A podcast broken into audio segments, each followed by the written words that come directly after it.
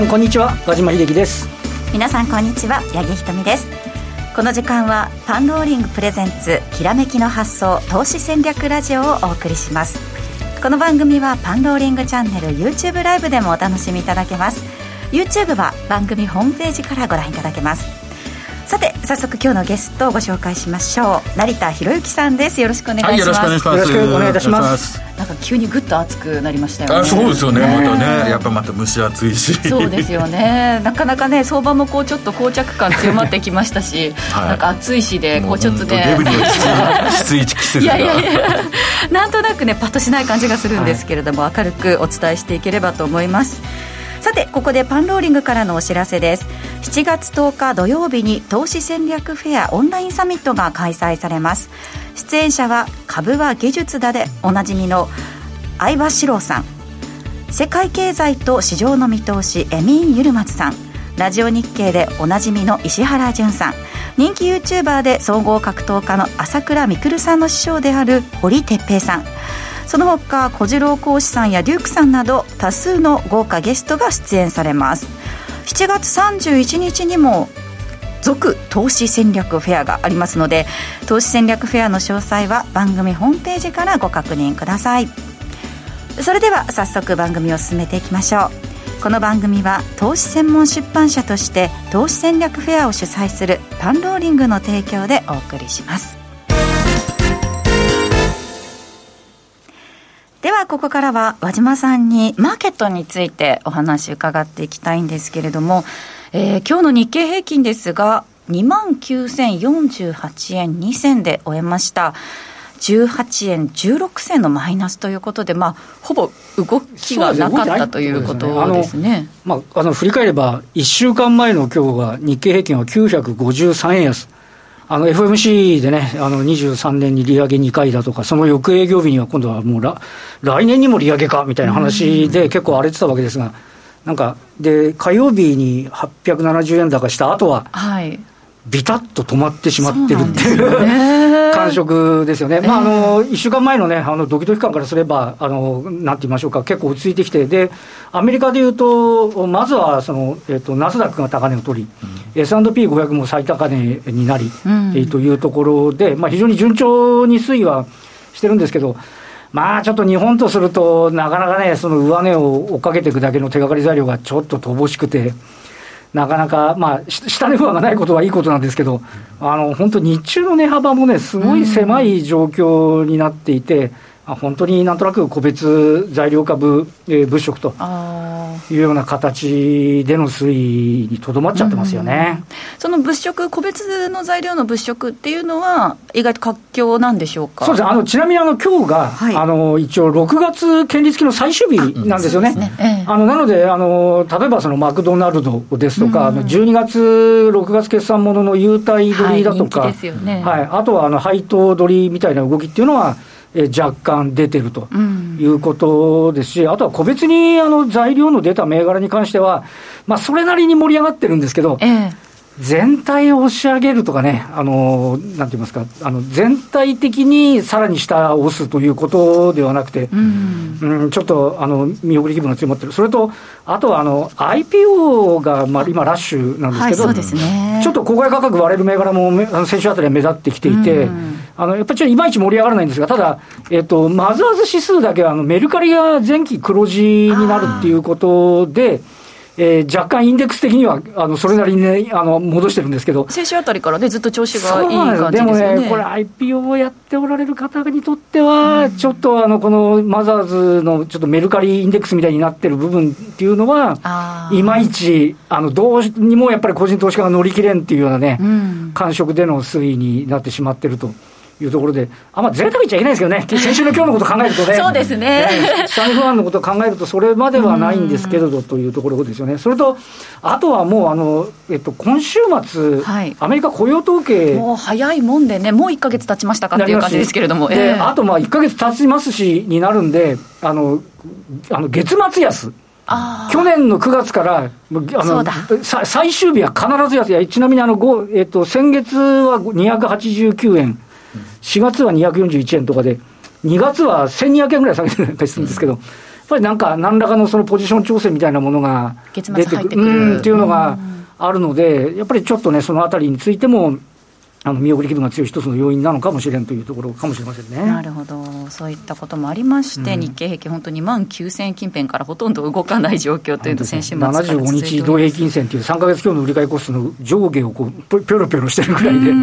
あとあのちなみにですね、あの今月末基準といいますか、はい。いよいよあのプライムあ。なのかっていう部分があの出てきて、今日あの先週末も、えっと、アイモバイルとかクイックっていう会社が株式で売り出し発表してるんですよね、あの不動株比率を上げるっていう、はい。まあ、こういう動きっていうのが、まだまだちょっと続きそうで、あの7月9日に事業会社に通知されるということのようなので、はい。東証あの取引所からですね。あのプライムに入れるよプライムが入れるかどうか、であとはその後じゃあどうしますかみたいなことで、今、あの今日あたり売り出し発表してたところっていうのは、一旦もしかしたらプライム厳しいけど、じゃあ後から修正していくっていうようなパターンもあるので、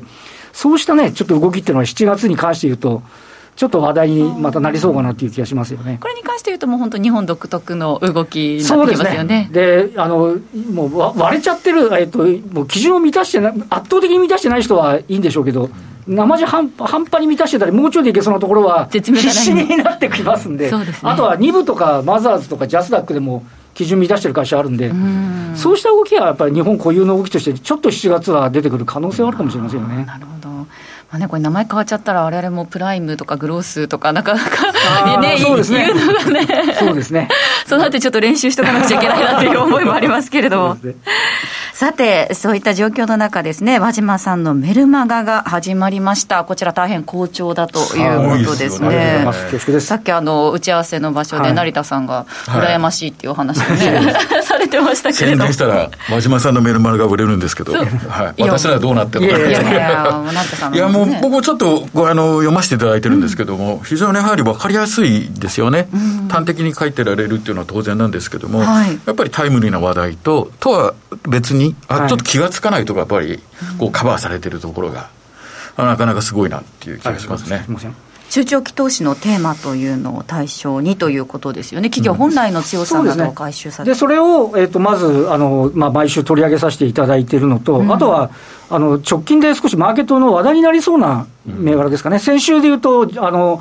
えーパワー次世代パワー半導体についてちょっと触れさせていただいたり、あの今週は次世代太陽電池についてということで、まあ、マーケットでこれから話題になりそう、まあ、あるいはなってて、こんな風になりそうみたいなことを出したり、あとは今週の,、まあ、スケジュール上のポイントですとかね、うん。まあ、そんなようなものもちょっと触れさせていただいているので、まあ、長い話題も、まあ、長いテーマもそうですけど、えービビッドな話題とか、そんなようなこともあのあややらせていただいてるし、だんだん言語が長くなってきちゃってるんですけど、どうしても伝えたいことがいっぱいありますからね。だんだんどなんか土日の休みがなんか減ってきてるあれ、あれで、じゃあもうね、和島さんがそのプライベートを削って書いている、魂のそのメルマガですけれども、えただいまスタートキャンペーンとして、今月は通常価格の半額2500円での提供となっています。まもなくキャンペーン期間終了するということなので、お申し込みはぜひお早めになさってください。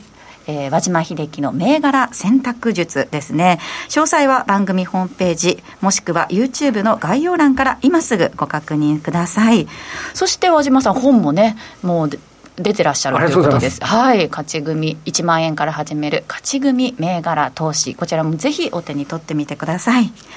この後は本日のゲスト、成田博之さんにじっくりお話を伺っていきます。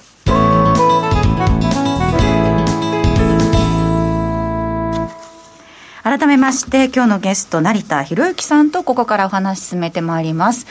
えー、リスナーの方からですね成田さんがもはやゲストに見えないっていう話を当ですね、私たちもそのなんか、そういう感じしますよね。はいはいはい月2回でもう本当にもう。すっかりレギュラーっていうイメージで。スポンサーが厳しい会社ですから。いやいやいや今日もしっかりといろいろお話伺っていきたいと思うんですけれど、まずは前回の振り返りからということですね、まあ、あのほんの2週間前だったもんですから、はい、あのちょっとタイムリーな、あのなかなかめったにこういうこともないので、まあ、前回、あの、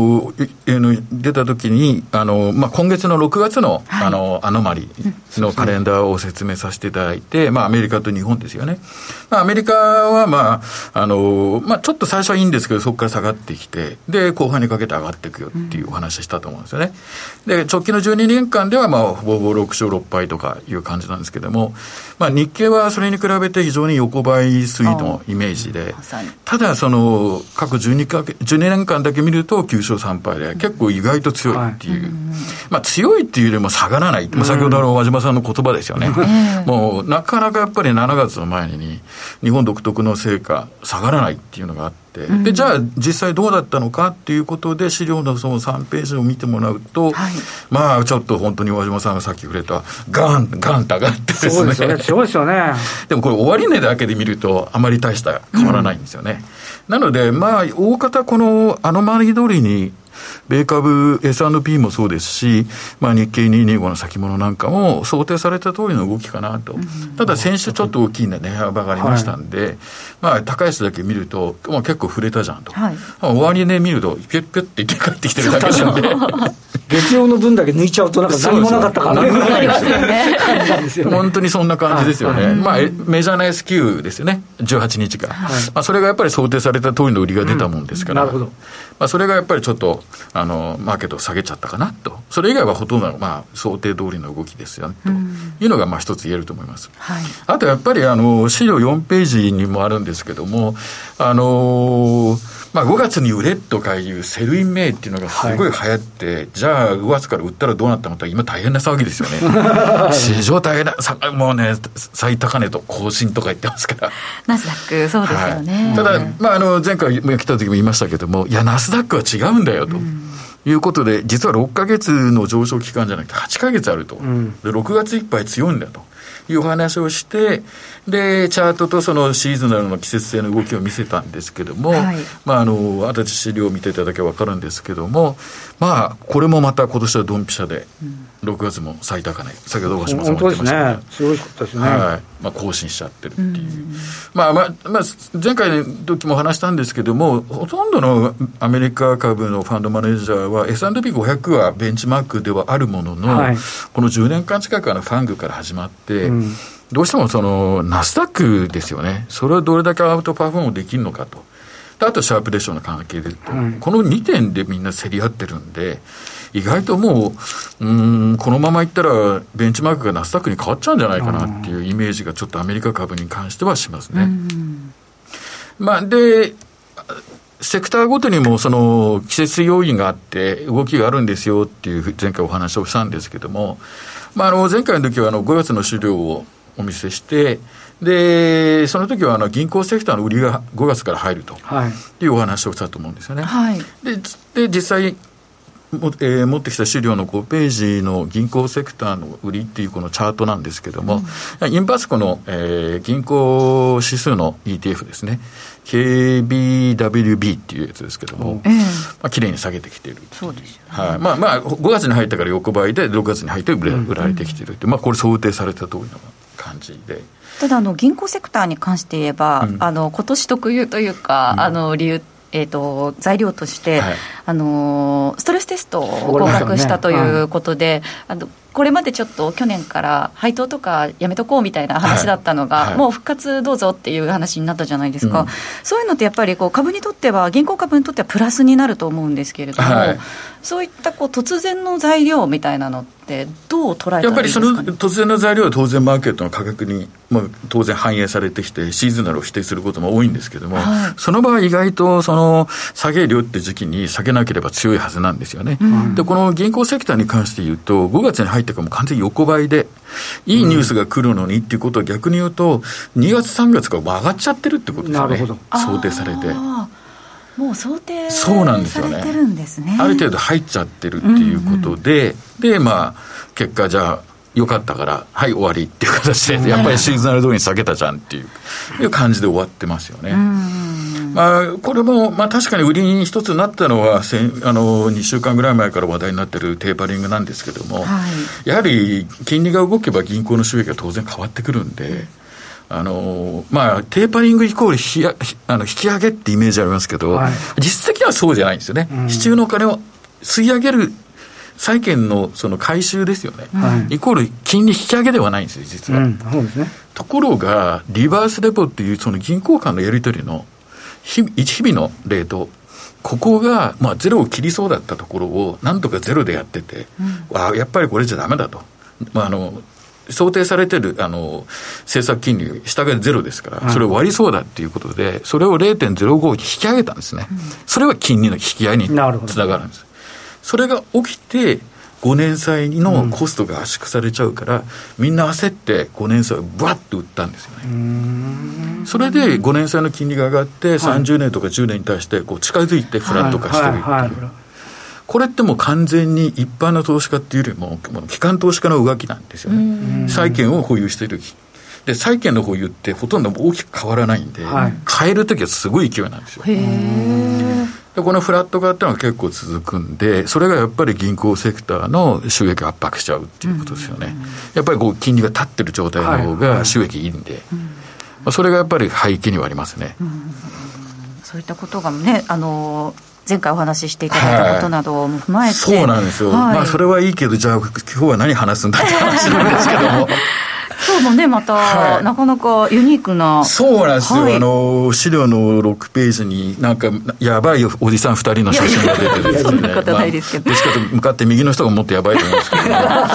越境3.0チャンネルの石田さんっていうのは、あの、ずいぶん前僕知り合って、当時彼は、あの、六本木に、投資カフェバーみたいなのやってたんですよ。プロデュースして。ずいぶん前です。もう今ないですけどね。で、その時に知り合って。10年とかいや、もっと前かもなんないですね、下手すると。はい。当時僕まだ。なんかあの、投資家バーみたいなのすごく流行ってますけれども、ねね、先駆けでやってらっしゃったってことなんですね。そのプロデュースをしてて、その時に紹介を受けたのが多分最初かな。で、それからの付き合いで、なんかかんかこう接点があるんですよ、いつもなんか知らなくて。まあ、それでなんか、あの、YouTube チャンネルやってるし、じゃあ応援するよって言って、まあ、今週のトレーダーザラマークっていうのをですね、まあ、作ろうっていう話になって、はい、で、僕が書いてるレポートの中から、まあ、トピックを上げて、はい、まあ、スタートしたと。で、その第第1回目に話したのが、この独立記念日のバイアスっていう、話で、まあ、7月4日ってアメリカではこの独立記念日なんですね。はい、まあ今年はあの、えー、日曜日にあったのかな。そうですね。振り替え休日あります、ね、そうですね。月曜日5日は振り替えですもんね。うん、ここの7月4日を前にですね、えー、資料の7ページなんか見てもらうとですね、ぐわっとこう上がっていく。お本当だ。月末から。なんですよ。はい。まあ今日は28ですから、はい、ここからこう上がっていく1週間っていうイメージなんですよね。で、これなんでなのかなっていろいろこう調べていくんですけども、やはり一番あの要因なのは、その、この時期、ほとんどの人がやっぱり休みを取って、はい、行くんで、一旦はこの6月の後半に向けて下がってくるんですよね。明日の休み前のポジション調整みたいな形ですか、はい、でそれの反動がまず入りやすいということと、はい、そもそも連休前って買われやすいんですよ。それがこうバッとこの週に入ってきてで7月4日のあの週ですね。の大体検証すると4取引日でから明日ですね、うん、ぐらいからこう元気が上がっていくっていう。だったらどうするのってそれ買うしかない。ですかね。買うしかない、はい、これが実は1年間を通して調べていくアメリカ株の短期的な傾向で一番強いパターンですね、はあ数あるこの。中でもアノマリーの中でも一番強い、はい、へえあじゃあ結構いいタイミングで。そうなんです来てるんですけどね。マーケットがですねちょっと次の資料を見ていただくと、はい、もうすでにこう上がっちゃってるんですよね。そうですね、はい、でもこのシーズナルの動きだけ見ると、うん、チャート上に書いた6月28から7月12日まで上がるんで大体2週間ぐらいこう上がってるんですよね、はい、傾向としては、えー、なので実はあの、あの、独立記念日の後も上がってるんですよ、少し。ところ記念日の後、要は火曜日以降の上昇率とその前と比べると、後の方がちょっと緩いんですよね。なので短期の売買するんだったら、やっぱその前に買った方が良くて。で本当にもうまさに今週っていうことです。よね。でもこういうこと言うと、うん、当たり外れってずっと責められるんで でも成田もともと責められないから大丈夫ですよ、まあ、そうですよね。2分の1の確率なんですけども、ね、まあ、成田そもそもがですねトレーダーだったもんですから、はい、儲かりゃいいんであって、はい、ね当たり外れって関係ないんだよなっていうのがあって、それを言うとですねじゃあ言うなよって言われるんですけど まあそこでちょっと今回初めて、はい、じゃあこのシーズナルパターンというのを季節性周期を使って実際どうやってトレードするんだっていう話を今日ちょっとしたいと思うんですけども、はい、それがですね資料の9ページですね。うんまあ、あの資料の上の方がまあ価格帯ですね、はい、まあ価格の動きと、それの上にこのシーズナルパターンをのけて、のせてるんですけども、えー、下の赤いグラフこれはまあ単純に、まあ、ラリー・ウィリアムスに尊敬の念をしてですね、パーセントですね、彼のインディケーターを使ってます。ただ、ここは短期ですんで、はい、よく聞かれるんですけど、じゃあこれってな、パラメータとか期間ってどれぐらいってよく聞かれるんですけども、これ短期なんで、大体3から5ぐらいの間ですね。うん、ここで資料では4日使ってますけど、うん、なぜ短いスパンを見たいわけで、別にその14だとか、いうのに僕は興味ないんで、で、まあ、パーセント R は大体4ぐらいを設定して、で、見てもらいたいのは、上のチャートの、そうですね、向かって左から2番目ぐらいに、こう、こう、一回ブルーのラインが上げて、下がってきてるシーズンのパターンがあると思うんですね。はい、そこに達せずに引いてるんですけども、そのまま下見ていただくと、その時パーセント R も買われすぎなんですよ。うん、これはなかなかいいパターンですよね。タイミングがもうそろそろ折り返すよと。それで短期の、えー、テクニカル指数がですね、変わりすぎだと。そうしたら次売られるでしょうと。って言って、チャートを見てもらうと、黒、まあ、陰性になって、ちっちゃくて、ボンと一回下げてるんですよね。えー、まあ、これがまさに、シーズナルのタイミングとテクニカルが融合したパターン。そこから見てみると、直近のこの赤いラインっていうのは結構上の方に来てるので、ね、逆いってるんです逆を言っている。つまりシーズナルよりも早くマーケットが動いちゃってるんですね、うん、ああ先食いしてしまってるっていうことなんですか？いくら検証の結果見て、はい、29日が良くてもすでに動いてるから、うん、じゃあもうちょっと待ってみようとか今日の日経のようにですね全然動かない日があるわけですね、はいはい、だったら先週の金曜日の安値を割ってから仕掛けようとか、え一回下がってくるのを待つってことですね、はい、あの下回った時に売るんじゃなくてシーズナルで買いですから。下一回下がってきてパーセントあるが売られすぎとか少なくても50%ぐらいまで下がらないとちょっと落ち着いてこのシーズナルとテクニカルがマッチしてないんですよ。なるほど。これを探さないと検証通りの結果にはなかなか近づかない、でそういう微調整をするのでラリー・ウィリアムズ自身もメカニカルにはやらないんですよ、コンディションを見て。統計的にはこの時期に買ったらいいよって答えではあるんですけども、えー、でも今のマーケットはどうなのって話を再度確認するんですね。実際に現状を見てから動くっていうことなんですね、はい、それでシーズナルと実際のマーケットを見てで実際のマーケットはテクニカルの分析で見ていただいてそれが合致したシグナルになった時しかやらない。あアジャストが必要ってことなんですね。そうなんですよ、うんはい、じゃなかったらちょっと待つしかないですよね、うん、つまりシーズンのパターンってそんなにぴったりは来ないんですよね、うん、長いスパンの中ではある程度合ってるんですけども、はい、ピタピタっと来ないんですよ。これあのシーズナルのこのグラフのこうまあレンジというか、はい、幅とあのこのチャートの方ですよね、はい、の幅っていうのがこう上下のこう何ですかね幅っていうのがあまりこう合致してないように見えるんですけれども、はい、これはやはりのそのシーズナルパターンっていうのが、はい、そのタイミングそうなんだからっていうことね、いやもう八木さんもままさにそういう通りで、うん、シーズナルってタイミングだけなんですよ、うん、だから転換するポイントとそのまあその時期ですよね、はい、あと方向性ですね、を下が転換して下がるのか、転換して上がるのかっていうぐらいしか見せてないんですね。ですから、そのマーケットの動きの幅だとか、強さっていうのは、このシーズナルパターンから全然出てこないんですよ。そこはちょっと頭に入れといた方が良さそうですよね。はい、ですから、このブルーの線を見て、ああ、なんかたくさん上がるなと思っても、ほんのちょっとしか上がらない。うん、可能性もあるということですね。まあ、今回、多分初めてこういう形で、実際どうやってやるかっていう話なんですけども、はい、まあ、融合していかないと、実際はなかなかうまくいかない。このポイントが今日ちょっと非常に伝えたかったかなと思います。うんうんはい。そして続いて、はい、ナスダックのそうですね、まああの実はあのナスダック、6月いっぱい強いよっていう話は前回して、ね。はい、振り返ったんですけど、そうはいうものですね、よくよく調べるとですね、えー、まあ6月の後半から、まあ今週からですね、7月の12取引日っていうことで、えー、と7月の14日ぐらいかな。はいこの期間、やっぱりナスダック強いんですよね。これをサマーラリーっていうよく今言われます。はいはいはい。サマーラリー。もともとは S&P とかダウンだったんですよ。はいはい。いつの間にか、ナスダックがサマーラリーになっちゃってる。ああ、じゃあそこもちょっと移っ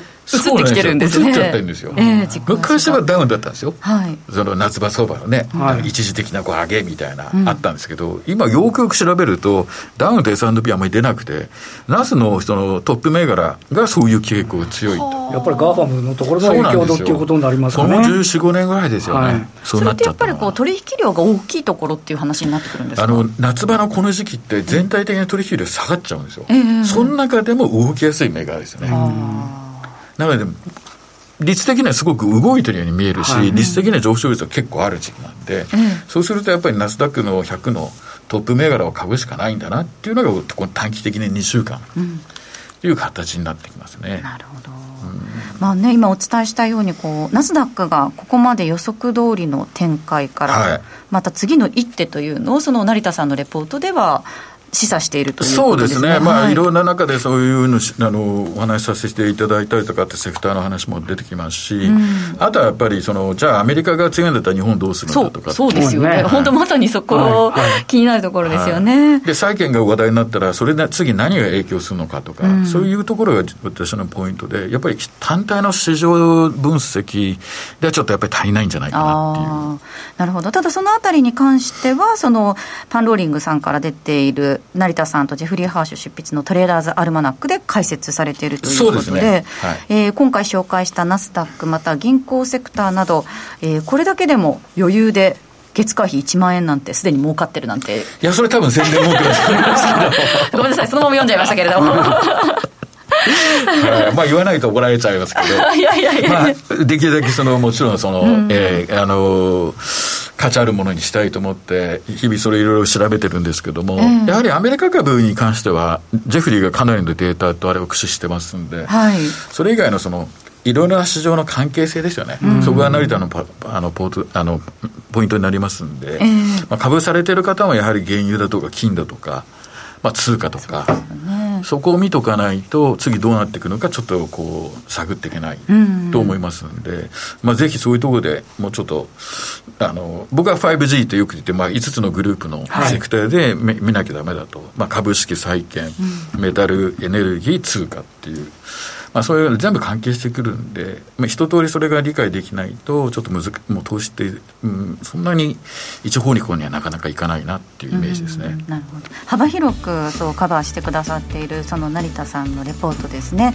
えー、勝ち組投資家が利用するトレーダーズアルマナックの詳細は番組ホームページもしくは YouTube の概要欄から今すぐご確認ください。ということでラジオタイムがそろそろお別れの時間となってまいりました。この番組は投資専門出版社として投資戦略フェアを主催するパンローリングの提供でお送りしました。成田さんにはまだまだあの資料の方を持ってきていただいておりますので、ね。はい、この後延長戦でしっかりとお話しいただきたいと思います。さあラジオの前の皆さんとはこの辺りでお別れです。来週も素敵なゲストをお招きしてお話を伺いますそれでは皆さんまた来週です。